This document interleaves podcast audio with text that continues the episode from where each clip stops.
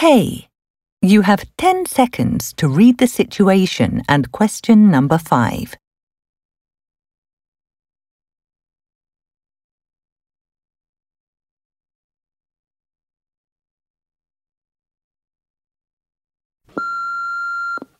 Hi.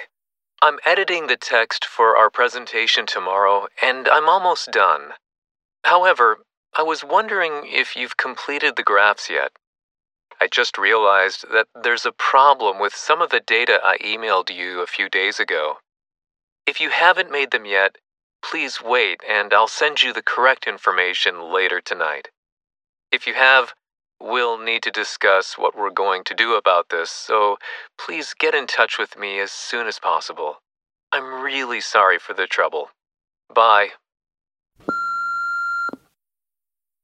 Now mark your answer on your answer sheet.